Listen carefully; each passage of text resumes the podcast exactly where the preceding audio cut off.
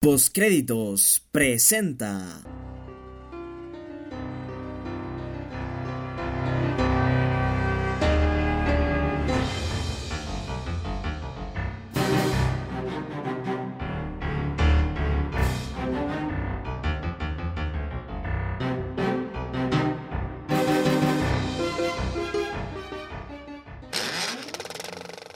Bienvenidos al Cine de Enero, un programa de postcréditos. Como siempre, yo soy Juan y en esta ocasión estamos abriendo una nueva sección aquí en el podcast de postcréditos. Básicamente, y lo explico rápidamente, esta sección se enfocará en traer un resumen de lo que han sido los estrenos del mes, o más que los estrenos del mes, las críticas que hemos hecho durante este mes en enero. Eh, y para ello, pues simplemente juntaremos lo que han sido todas las audiocríticas que he hecho de las películas películas de las cuales he hecho críticas escritas. Eh, en el blog, básicamente. Entonces, lo que voy a hacer es que cada fin de mes vamos a, tener este, este tipo de especial en el cual estarán recopilados todas las audiocríticas de ese mes que acaba de pasar. He de aclarar que en este episodio incluiré la audiocrítica de Green Book, la cual subí en diciembre, pero ya que esa fue la primera, pues he decidido que, bueno, tampoco pasa nada si, si pongo una de diciembre, que es la de Green Book, en este especial o en este recopilatorio de las audiocríticas del mes de enero. Así que nada, aclarado eso, les dejo con las audiocríticas del mes de enero. Green Book. Yeah. Some guy called over here, a doctor. He's looking for a driver. You interested? I am not a medical doctor. I'm a musician. I'm about to embark on a concert tour in the Deep South. What other experience do you have? Public relations. En un año donde el racismo ha sido uno de los temas protagónicos en el cine hollywoodense, hemos sido testigos de varias propuestas para tratar dicho tema, algunas refrescantes otras convencionales, y en medio de ambas, Peter Farrelly, con Green Book, se adueña de un modelo cinemático conocido y construye alrededor de él una balanceada comedia dramática complaciente con su público que funciona maravillosamente bien. En este biopic seguimos la historia de Tony, interpretado por Vigo Mortensen, un ítalo-americano de clase media que se convierte en el chofer de Dr. Don Shirley, interpretado por Mahershala Ali, un pianista afroamericano de música clásica a lo largo de dos meses por el sur de Estados Unidos. Do you foresee any issues in working for a black man? You in the deep south, there's gonna be problems. Promise me you're gonna write me a letter. I promise. Tell me that don't smell good. I've never had fried chicken in my life. You people love the fried chicken. You have a very narrow assessment of me, Tony. Yeah, right? I'm good. Historia basada en hechos reales y construida con los recuerdos de Nick Valelonga, hijo de Tony en la vida real, oscila entre los géneros de carretera y bodyfilm, y bajo esta perspectiva lo que más destaca es la fabulosa química que mantienen los protagonistas de esta cinta. Es más, Puedo decir con certeza que sin la participación de Mortensen y Ali, la película perdería el carácter atrapante, el cual es esencial para mantenernos expectantes en esta predecible trama. Un humor ligero y escenas de mucha intensidad terminan de sellar una firme narrativa alejada por completo de las implicaciones oscuras del tema. Los 130 minutos que dura esta cinta se ven claramente disminuidos gracias a un excelente manejo del ritmo por parte de Farrelly pues en ningún punto esta película se siente tediosa ni larga. Ahora bien, el manejo de un ritmo rápido le jugó un poco en contra al desarrollo y profundidad de personajes. Por ejemplo, queda en el aire cuán racista era el personaje de Mortensen, así como queda desdibujado el momento en el que Tony cambia de opinión en sus convicciones discriminatorias. Bajo este punto de vista, en momentos el filme puede sentirse apresurado. Desde lo estético, por otro lado, tenemos una cinta que captura con mucha efectividad y a lujo de detalles la época en la que se desenvuelve la historia. Green Book es material de Oscar, especialmente desde sus actuaciones, pues tanto Mortensen como Ali tienen vía libre para lucirse en pantalla, llevándonos a través de una historia que resulta en un final reconfortante, conmovedor y esperanzador. Come on, get out now. You never win with violence. You only win when you maintain your dignity. You don't know your own people. You, Mr. Big Shot, doing concerts for rich people. So if I'm not black enough, and if I'm not white enough, then tell me, Tony, what am I? Anyone can sound like Beethoven. But your music, what you do, only you can do that.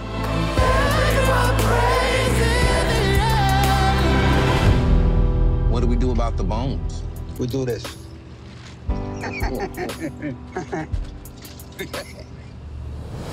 Pick it up, Tony. Squirrels would have ate it anyway. Pick it up.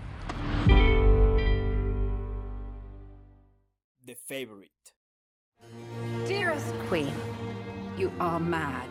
Giving me a palace. It is a monstrous extravagance, Mrs. Morley. We are at war. We won. Oh, it is not over. We must continue. Oh. I did not know that. The Queen is an extraordinary person. They were all staring, weren't they? I can tell even if I can't see, and I heard the word fat, fat, and, And- ugly. No one but me would dare, and I did not. She's been stalked by tragedy. Everyone leaves me. He dies.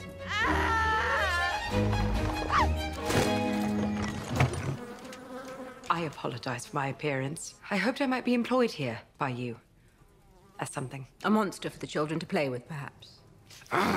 Con ver la filmografía de Yorgos Lantimos nos damos cuenta que tiene una enorme fascinación por el nocivo poder de las interacciones humanas, y con The Favorite se reafirma a esto. Y aunque esta es la primera vez que Lantimos no hace de guionista, The Favorite es de inicio a fin una película de Yorgos Lantimos, pues el guion de Deborah Davis y Tony McNamara se entiende a la perfección con el estilo de Lantimos. The Favorite es una pintura de época basada en inicios del siglo XVIII y centrada alrededor de la realeza inglesa, donde la reina Anne, Olivia Colman, mantiene una cercana amistad con Lady Sarah Churchill, Rachel Weisz, quien la aconseja y mantiene en su enfermedad. La naturalidad de su relación se ve interrumpida cuando la nueva sirvienta Abigail Masham, Emma Stone, llega. Los encantos de Masham se ganan el cariño de Anne y la reina la coge bajo su ala. A partir de aquí se forma un triángulo amoroso caracterizado por la adulación, traición, crueldad, celos y manipulación. It is important to make new friends in court, is it not? You're so beautiful. Stop it, you mock me. If I were a man, I would ravish you. You have become close to Abigail. She is a viper. You're jealous. You must send Abigail away. I do not want to. Let's shoot something.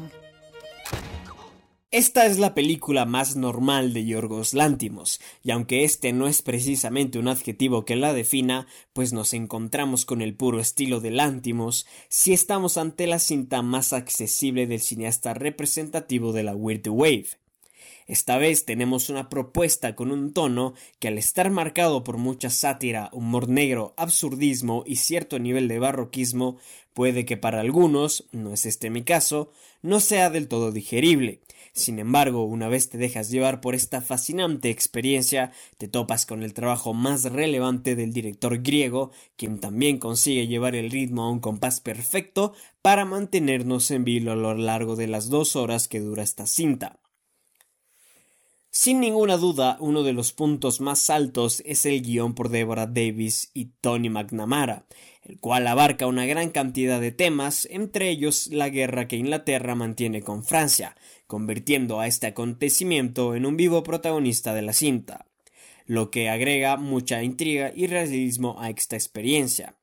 En adición a esto, también seremos oyentes de brillantes diálogos, los cuales generalmente construyen con mucha agilidad y naturalidad un extremadamente inteligente humor, caracterizado por mucho absurdismo que es capaz de regalarnos una panorámica satírica de la aristocracia inglesa. De igual forma, en esta historia se nos presenta un escenario surrealista y absurdo, pero altamente cómico, donde los altos aristócratas hacen carreras de patos y tienen conejos que deben ser saludados por todo el mundo. Pero sin ningún tipo de duda, lo que más destaca de este espectacular guion es la escritura de personajes, quienes tienen una gran profundidad y desarrollo.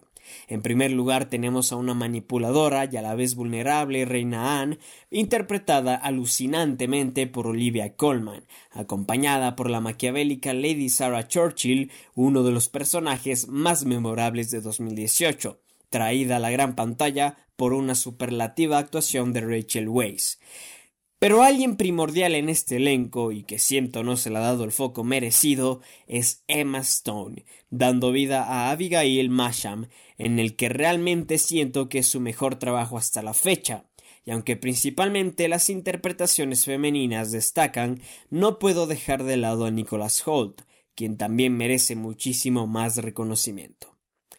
The Favorite es una fantástica cinta, llena de humor, absurdismo, gran dirección y apartado técnico, pero es especialmente un filme donde sus actrices se lucen al igual que todo su elenco. No me cabe ningún tipo de duda que Favorite tiene uno de los mejores elencos del año y también estoy convencido de que es una de las mejores películas de 2018, la cual no me sorprendería que domine las nominaciones a los Oscars 2019.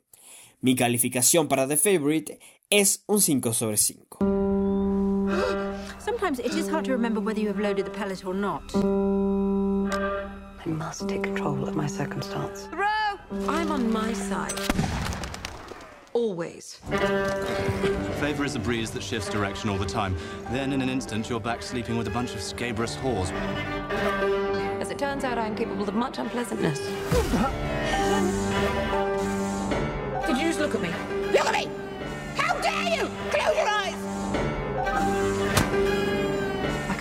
Stand by and let you destroy me. You are enjoying all of this, aren't you? Oh, it is fun to be queen sometimes. If you do not go, I will start kicking you. And I will not stop. My dear friend, how good to see you've returned from Hell. I'm sure you shall pass through it one day.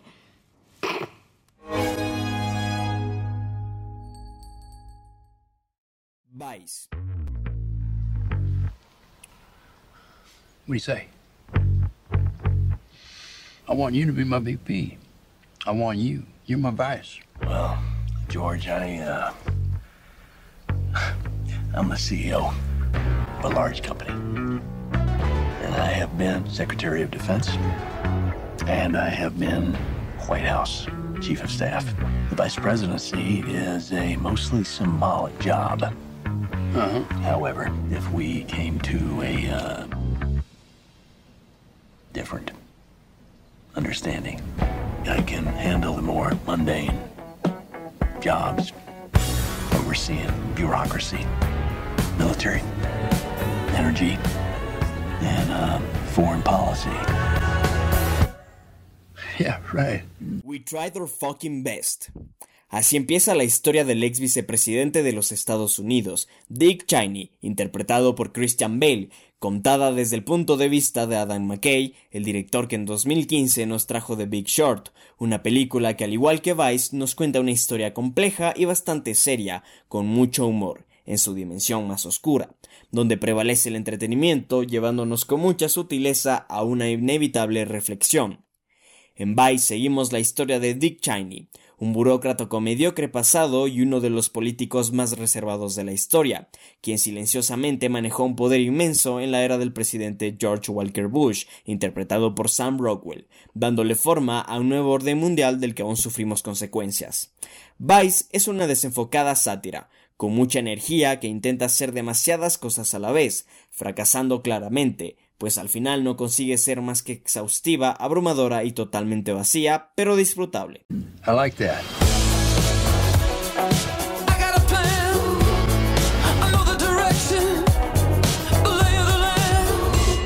When you have power,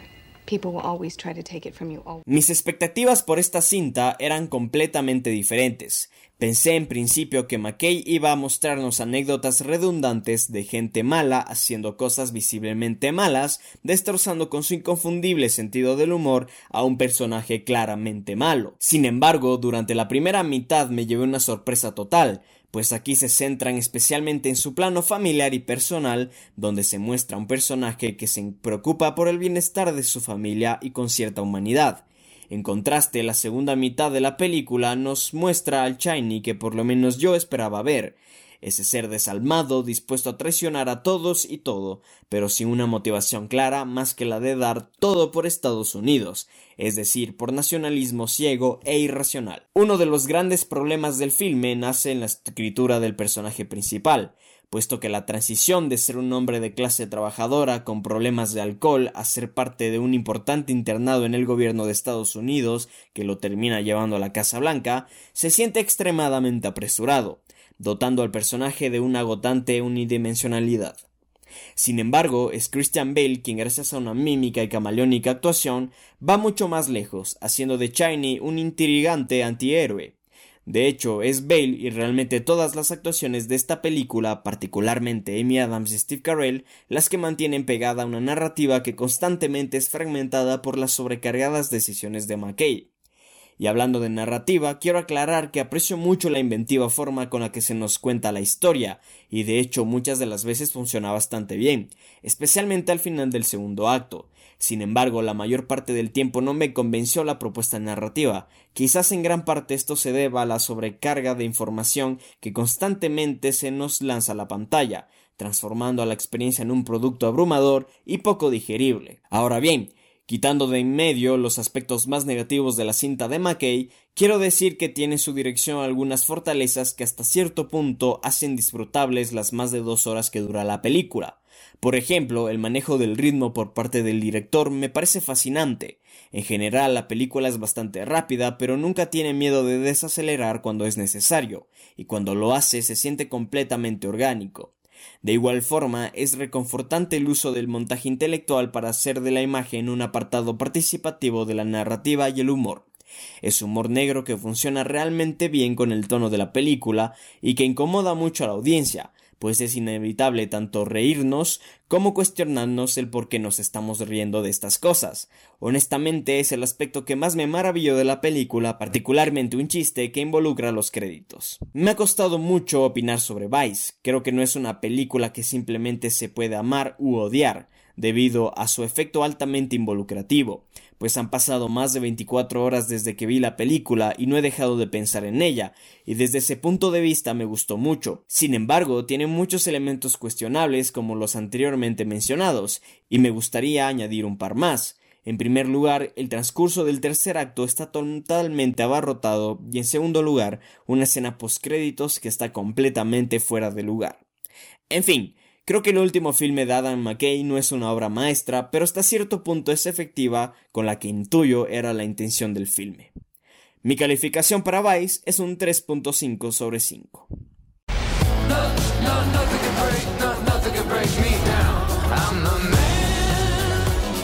Are you even more ruthless than you used to be? First in command,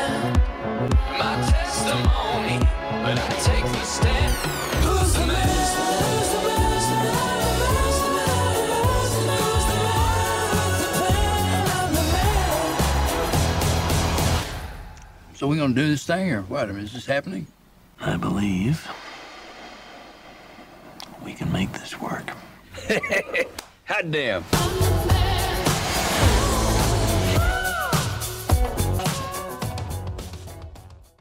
Suspiria.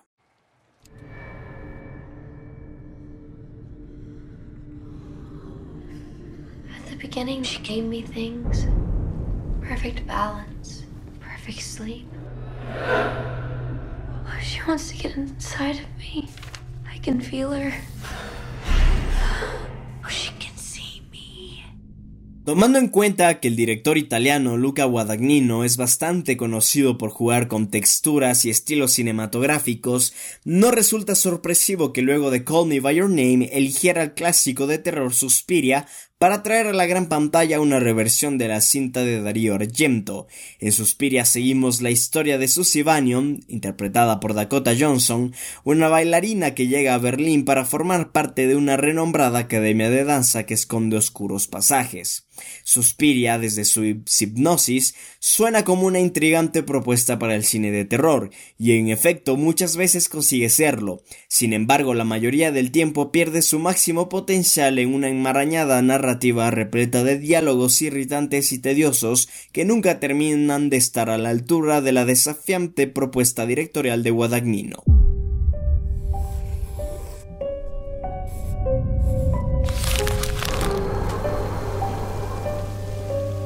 When you dance the dance of another, you make yourself in the image of its creator.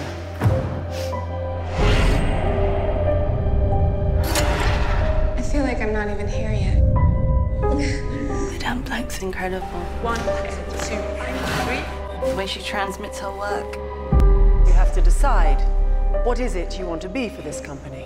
There's more in that building than what you can see, Doctor. You are living with dangerous people. En algún punto de la cinta, nuestra protagonista, Susie Bannion, pronuncia las siguientes palabras: It's a mess, isn't it? Con las cuales reflejó por completo mi sentir, exagerado quizás, con la narrativa de esta película, pues si bien es cierto no se la puede calificar de un desastre total, si estamos ante una película que se esfuerza demasiado en crear una analogía entre esta academia de danza y la alemana nazi y post-nazi, la cual jamás termina de ser coherente. Y en ese esmero surgen muchos problemas desde el inicio de la película, pues los primeros minutos son realmente desalentadores y engañosos con lo que vendrá después, puesto que aunque tiene muchos momentos de claridad, la trama con sus múltiples temas, analogías y metáforas jamás logra sentarse en un terreno que se sienta en armonía con la espectacular propuesta de Guadagnino, quien junto a unas soberbias actuaciones de Dakota Johnson, Tilda Swinton y Mia Goth y compañía, y un alucinante maquillaje, rescatan este producto de la oscuridad completa. Luca Guadagnino es quien se roba por completo las 2 horas y 26 minutos de duración que tiene esta película. El italiano demuestra tener un grandísimo control sobre cada detalle de su película, desde cómo es capaz de construir un universo completamente nuevo hasta cómo construye la tensión, siempre manteniendo su estilizada y ambiciosa propuesta que juega mucho con las texturas y el color para agregar cortes de mucha subjetividad en su cinta. De igual forma, el director de fotografía, Sayumbum Diprom, también hace un trabajo simplemente exquisito con el manejo de la iluminación y la cámara, para hacer de esta, más que una película, una experiencia. Ahora bien, debo admitir que lo que más me gustó de Suspiria es la maravillosa forma con la que están rodadas y montadas por Walter Fasano las escenas de danza, que son simplemente hipnóticas y bastante desafiantes.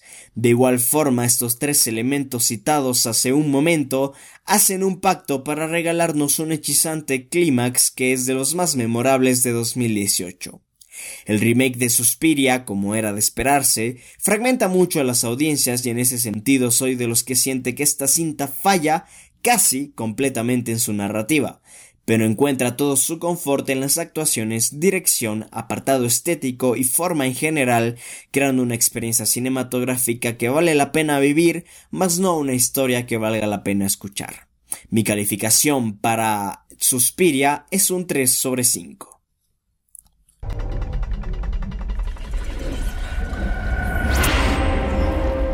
Three mothers, pre-God, pre-devil.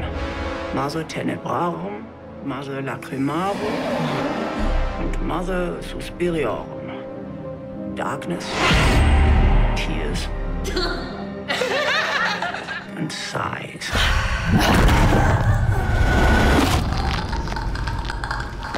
You're making some kind of deal with them.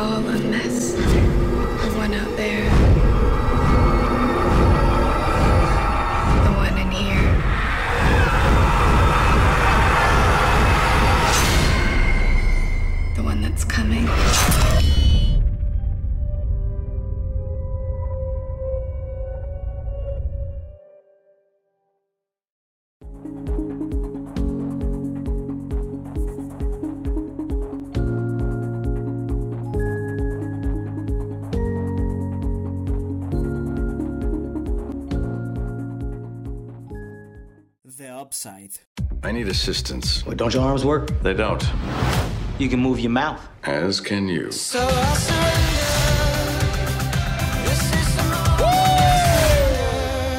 Neil Burger tenía la difícil tarea de traer el remake estadounidense de la queridísima cinta francesa Intouchables de 2011 bajo el nombre de The Upside, y después de una larga temporada en el limbo desde 2017, finalmente se ha estrenado en cines. Antes de adentrarme en la cinta como tal, quisiera decir una cosa.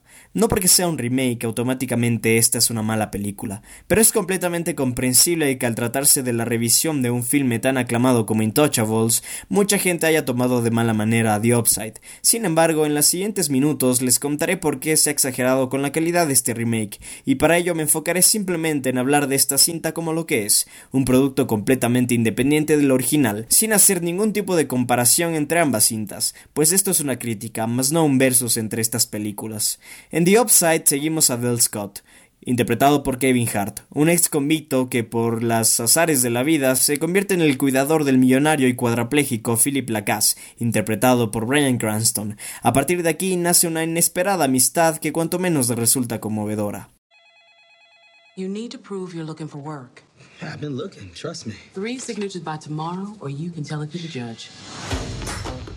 Tell me about a time when you worked hard to solve a problem. This morning, getting up. We're gonna find you someone you like. Let me be your arms and your legs. I love that. Mm. All right. Penthouse. You need to wait your turn. Relax, it's not a holdup. Just sign this one, please. How would I sign it? I don't know. Slowly. Wait, don't your arms work? They don't. You can move your mouth. As can you. I need assistance. How much does it pay? Hell yeah, man. The Upside, como cualquier remake, fragmenta mucho las audiencias. No obstante, tanto su capacidad de ser disfrutada como el buen rollo que transmite son tan indiscutibles como el enorme trabajo del elenco, especialmente Nicole Kidman, quien se adueña de cada escena en la que aparece. La cinta de Burger se nos presenta como un superficial eco de The Intouchables, y en ese sentido funciona por las mismas razones que su original. Sin embargo, y por obvias razones, no es ni la mitad de poderosa. En primer lugar, era lógico pensar que no nos llevaríamos ninguna sorpresa con esta historia, pues hacer un remake mantiene prácticamente en su totalidad la estructura narrativa, aunque sí agrega un par de subplots en lo que sí se dejan ver problemas, especialmente en el que está relacionado con la familia de Del Scott, pues este jamás termina de encajar en la dinámica de body film sobre la cual se sostiene la película. A pesar de los fallos que generalmente nacen en un guion repleto de tópicos, la química entre Bryan Cranston y Kevin Hart, junto con el casi siempre digerible humor, son los encargados de sobrellevar esta complaciente comedia dramática. Particularmente me sorprendió Kevin Hart, ya que esta vez demuestra tener un amplísimo rango actoral que no había visto antes. The Upside acentúa los pocos problemas de Intouchables y bajo esta perspectiva es una obviedad decir que no es ni de cerca mejor que su original. Sin embargo, sí ofrece una divertida cinta que la mayor parte del tiempo no recurre al vulgar y pesado estilo de Hart para hacernos reír. Estamos ante una gran feel good movie de enero. Mi calificación para The Upside es un 3 sobre 5.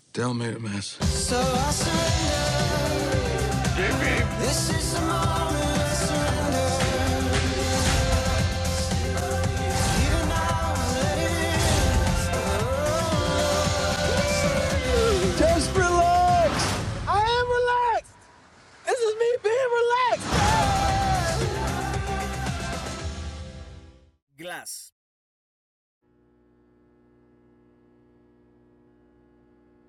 It's amazing to meet you. It is simply extraordinary. Maybe this will all make sense if I explain who I am. My name is Dr. Ellie Staple, and I'm a psychiatrist. My work concerns a particular type of delusion of grandeur. It's a growing field. Specialize in those individuals who believe they are superheroes. M. Night Shyamalan, el director de los plot twists por excelencia, nos trae la conclusión de su inesperada East Trail 177 Trilogy en este 2019. La muy ansiada cinta Glass reúne a los personajes de Unbreakable del año 2000 y Split del año 2016 para darle fin a una subversiva historia de superhéroes. En esta tercera y última entrega seguimos a David Dunn interpretado por Bruce Willis en sus esfuerzos por encontrar a Kevin Wendell Crump interpretado por James McAvoy, perturbado hombre con 24 personalidades que representa una gran amenaza para las jóvenes de Filadelfia. En medio de la misión, David y Kevin son detenidos y llevados a un hospital psiquiátrico donde se unen a Mr. Glass, interpretado por Samuel L. Jackson, para ser sometidos a pruebas que nos hacen dudar de sus supuestos superpoderes. Glass es un polémico y anticlimático final para una trilogía. Sin embargo, el esfuerzo de Shyamalan por desconstruir un género que claramente conoce bien resulta bastante entretenido y brillante en muchos sentidos. Algo que queda muy claro con Glass es que nunca va a existir un consenso sobre si estuvo a la altura o no de las anteriores dos cintas, así que veo pertinente aclarar desde ahora que en lo personal me gustó mucho este final. Good for you. The three of you've convinced yourselves you have extraordinary gifts like something out of a comic book. David Dunn, the only person to survive that train wreck all those years ago. What do you do? I'm in security. You think you have superpowers. It's a feeling. Vision. I have to touch them. You believe you are a protector. Glass tiene un alentador inicio que sienta las bases muy bien de lo que en principio esperaba de esta película. Sin embargo, no tarda en tomar un rumbo completamente distinto y a pesar de moverse de un territorio completamente inesperado para mí, sin haber visto trailers, debo decir que me gustó mucho el camino transgresor para el género de superhéroes por el que Shalaman decide ir. Ahora bien, en este camino no todo fue perfecto y varios fallos se ven reflejados principalmente en la narrativa, pues Glass incluye una amplísima variedad de personajes y situaciones que a pesar de haber sido manejadas a la altura por el director, sí se tornan descompensadas en cierto punto, especialmente con los arcos de personajes, ya que si bien es cierto que algunos de ellos tienen el suficiente tratamiento, este es el caso de Kevin e incluso de algunas de sus personalidades, en otros casos simplemente se desvanecen demasiado pronto como ocurrió con David. De todas formas aprecio el hecho de que Shalaman acepte el tener que hacer estos discutibles sacrificios con mucha valentía, siempre teniendo en la mira su deseo por romper con el paradigma del género mientras le hace una especie de homenaje. Esta cinta no funcionaría tan bien si no fuera por las maravillosas actuaciones, destacando mayormente a James McAvoy, quien trabajó muy bien con todas las personalidades, inclusive aquellas que forzosamente fueron agregadas.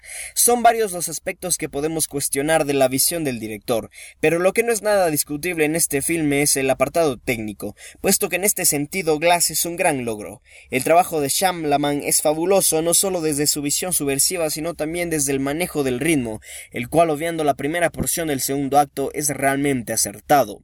También se trabajó exhaustivamente con el posicionamiento de cámaras para implantar en la audiencia una idea de dualidad, cuyo papel es crucial para el óptimo funcionamiento de la trama. El director de fotografía, Mikey Giulakis, de igual forma realiza un fenomenal trabajo con los colores, la iluminación y los planos secuencia, los cuales son verdaderos deleites. En todo sentido, Glass es un producto de mucha calidad desde su forma, la cual compensa ciertas inconsistencias con la trama. En lo personal, Glass ha sido un satisfactorio final para esta trilogía, por las razones antes enumeradas, pero entiendo perfectamente a quienes ven a este como un decepcionante desenlace. Mi calificación para Glass es un 3.8 sobre 5. My name is Patricia. I have no question. There are two dozen identities I'm Mary Reynolds. Por favor, señora. We almost got you, bro. that live in that body with you. The beast is coming any minute now for you guys. But what I am questioning is your belief that you are something more than human. And yet, it is true. My bones break easily. I've had 94 breaks in my life. But you have an extraordinary IQ. This is not a cartoon. This is the real world. No way.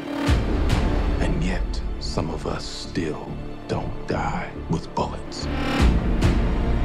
Some of us can still bend steel. I've been waiting for the world to see that we exist. May I meet the beast?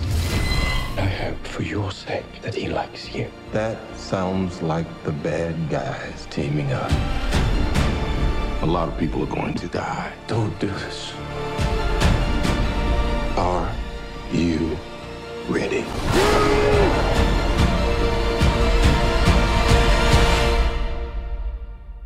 What do we call you, sir?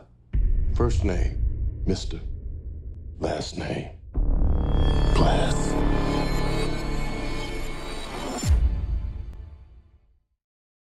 If Bill Street Could Talk. You ready for this? I've never been more ready for anything in my whole life. You know I love you. No matter what happens. I'm yours in your mind, and that's it. Time. Honey, there's something I gotta tell you. Barry Jenkins es un director y guionista que ha sabido compaginar el comentario social con poesía cinemática en su estado más puro de la mejor manera posible. Su cinta Moonlight de 2016 ya fue una gran muestra de lo que este director era capaz de hacer con historias poderosas y a la vez relevantes, no solo desde un punto de vista artístico, sino también desde un punto de vista ideológico. Y con esa misma fórmula Jenkins regresa al cine, esta vez con una adaptación del libro de James Baldwin y Bill Street Could La cinta homónima nos narra los esfuerzos de Tish, interpretada por Kiki Lane, y su familia por probar la inocencia de su prometido Fonny, interpretado por Stephen James, en un crimen de violación. Todo esto mientras tiene que lidiar con su embarazo. La mejor forma de definir a If Bill Street Could Talk es como una cinta de hermoso aspecto que al tomarse el tiempo necesario para desarrollarse, termina funcionando no solo como un romance, sino también como un thriller judicial, drama familiar y crítica social que viene musicalizada con soberbia por Nicolas Britell.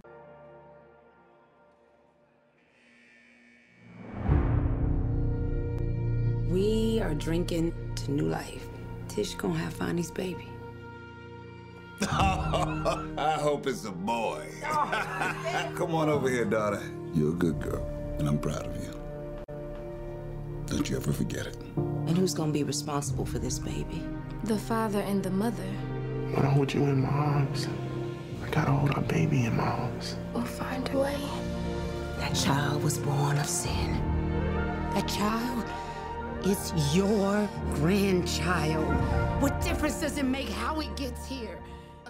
Desde la deslumbrante escena inicial se deja ver la preciosa y encantadora paleta de colores que juega un papel fundamental en la exquisita fotografía de James Laxton, quien, una vez más, demuestra tener una tremenda capacidad a la hora de dotar a sus películas con acabados bastante artísticos. Adicionalmente, en esta ocasión, inclusive le otorga una forma bastante rítmica a sus tomas, de tal manera que se integran magníficamente con la brillante banda sonora de Britain, que en un par de escenas distrae.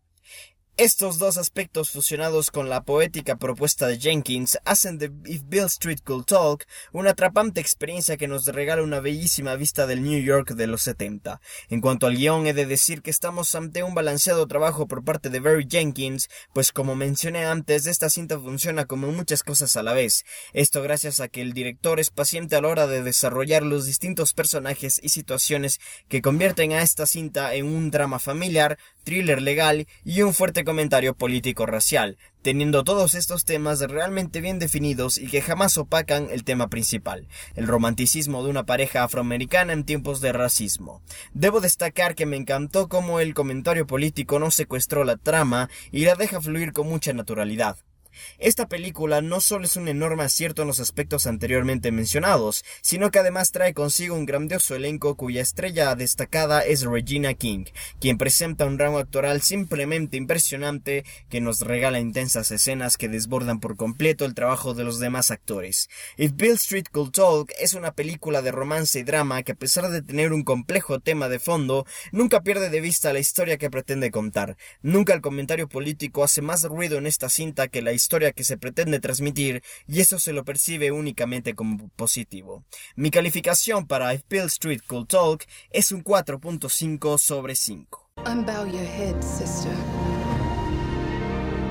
We've known Bonnie all his life. He's about to pay for something he didn't do. These are our children, and we gotta set them free. Remember, love is what brought you here. And if you trusted love this far, don't panic now. Trust it all the way. Just remember.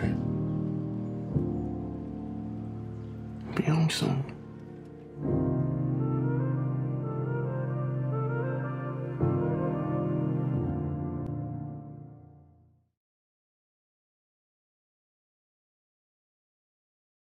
Can You Ever Forgive Me? Just these. I don't want the others. Come on, man. I schlepped these all the way here. There's people waiting. You know, you don't have to be so disrespectful. You've actually carried my books here. And you are? Lee Israel. Oh, we have copies of your latest work right over there. Uno de los tantos aspectos positivos que componen la última cinta de Marielle Heller, Can You Ever Forgive Me, es el haber tomado un par de personajes realmente desagradables, Lee Israel interpretada por Melissa McCarthy y Jack Hawk interpretado por Richard D. Grant, y tratarlos desde un enfoque inundado por entendimiento que viene justificado por un directo desarrollo de las situaciones contextuales de ambos personajes. En Can You Ever Forgive Me seguimos a Lee Israel, una solitaria y repulsiva escritora quien tras fallar en mantener el creciente éxito de sus obras salta al mundo de la falsificación, no solo replicando cartas, sino también creando sus propias piezas bajo el nombre de famosos literatos, para finalmente comercializarlas entre coleccionistas, todo esto con el afán de pagar las cuentas. En medio de este decadente contexto encuentra amistad de un personaje casi igual de desagradable llamado Jack Hawk, quien eventualmente se convierte en su socio. Nobody is going to pay for the writer Lee Israel right now. I'm months behind in my rent, and my cat is sick. It's four in the afternoon and you're drunk. I'm hardly drunk. Craigie, La narrativa que cuenta una fascinante historia basada en hechos reales, en principio es muy entretenida y a pesar de decaer en el inicio del segundo acto, las fabulosas actuaciones tanto de McCarthy como de Grant consiguen atraparnos en esta tragicomedia de inicio a fin. Es obligatorio detenernos en la actuación de McCarthy, quien se adueña de un personaje tan complejo como Lee Israel y trabaja con sobrado talento, muchas veces opacado, para crear alrededor de él un personaje aunque desagradable, con el cual es disfrutable pasar tiempo. El trabajo de los actores se ve acentuado con diálogos extremadamente inteligentes en los que recaen la oscura carga comédica de la cinta, y es justamente en ese humor negro donde Richard D. Grant hace de su personaje un verdadero deleite para la audiencia, pues es él quien generalmente se roba el foco de cada escena en la que es partícipe. En el apartado técnico es en donde Can You Ever Forgive Me menos destaca, especialmente con la fotografía y la paleta de colores elegida, pues en ese sentido, visualmente, la propuesta de Brandon Trust se vuelve algo monótona y casi nunca está a la altura de los demás aspectos. Can You Ever Forgive Me trata el tema de la venenosa naturaleza de las ambiciones no concretadas y bajo esta lupa es en donde nos encontramos con un personaje tan desagradable como Lee Israel, pero al ser tratada desde una óptica bastante empática, la audiencia puede sentirse muy a gusto con su compañía. Sin embargo, se nos recuerda constantemente sus malos actos. Mi calificación para Can You Ever Forgive Me es un 4 sobre 5. My suggestion to you is you go out there and you find another way to make a living. Recently found this delightful sign letter. Fanny Bryce, one of my favorites. I could give you 75. Oh. I could give more for better content. It's a bit bland, is all.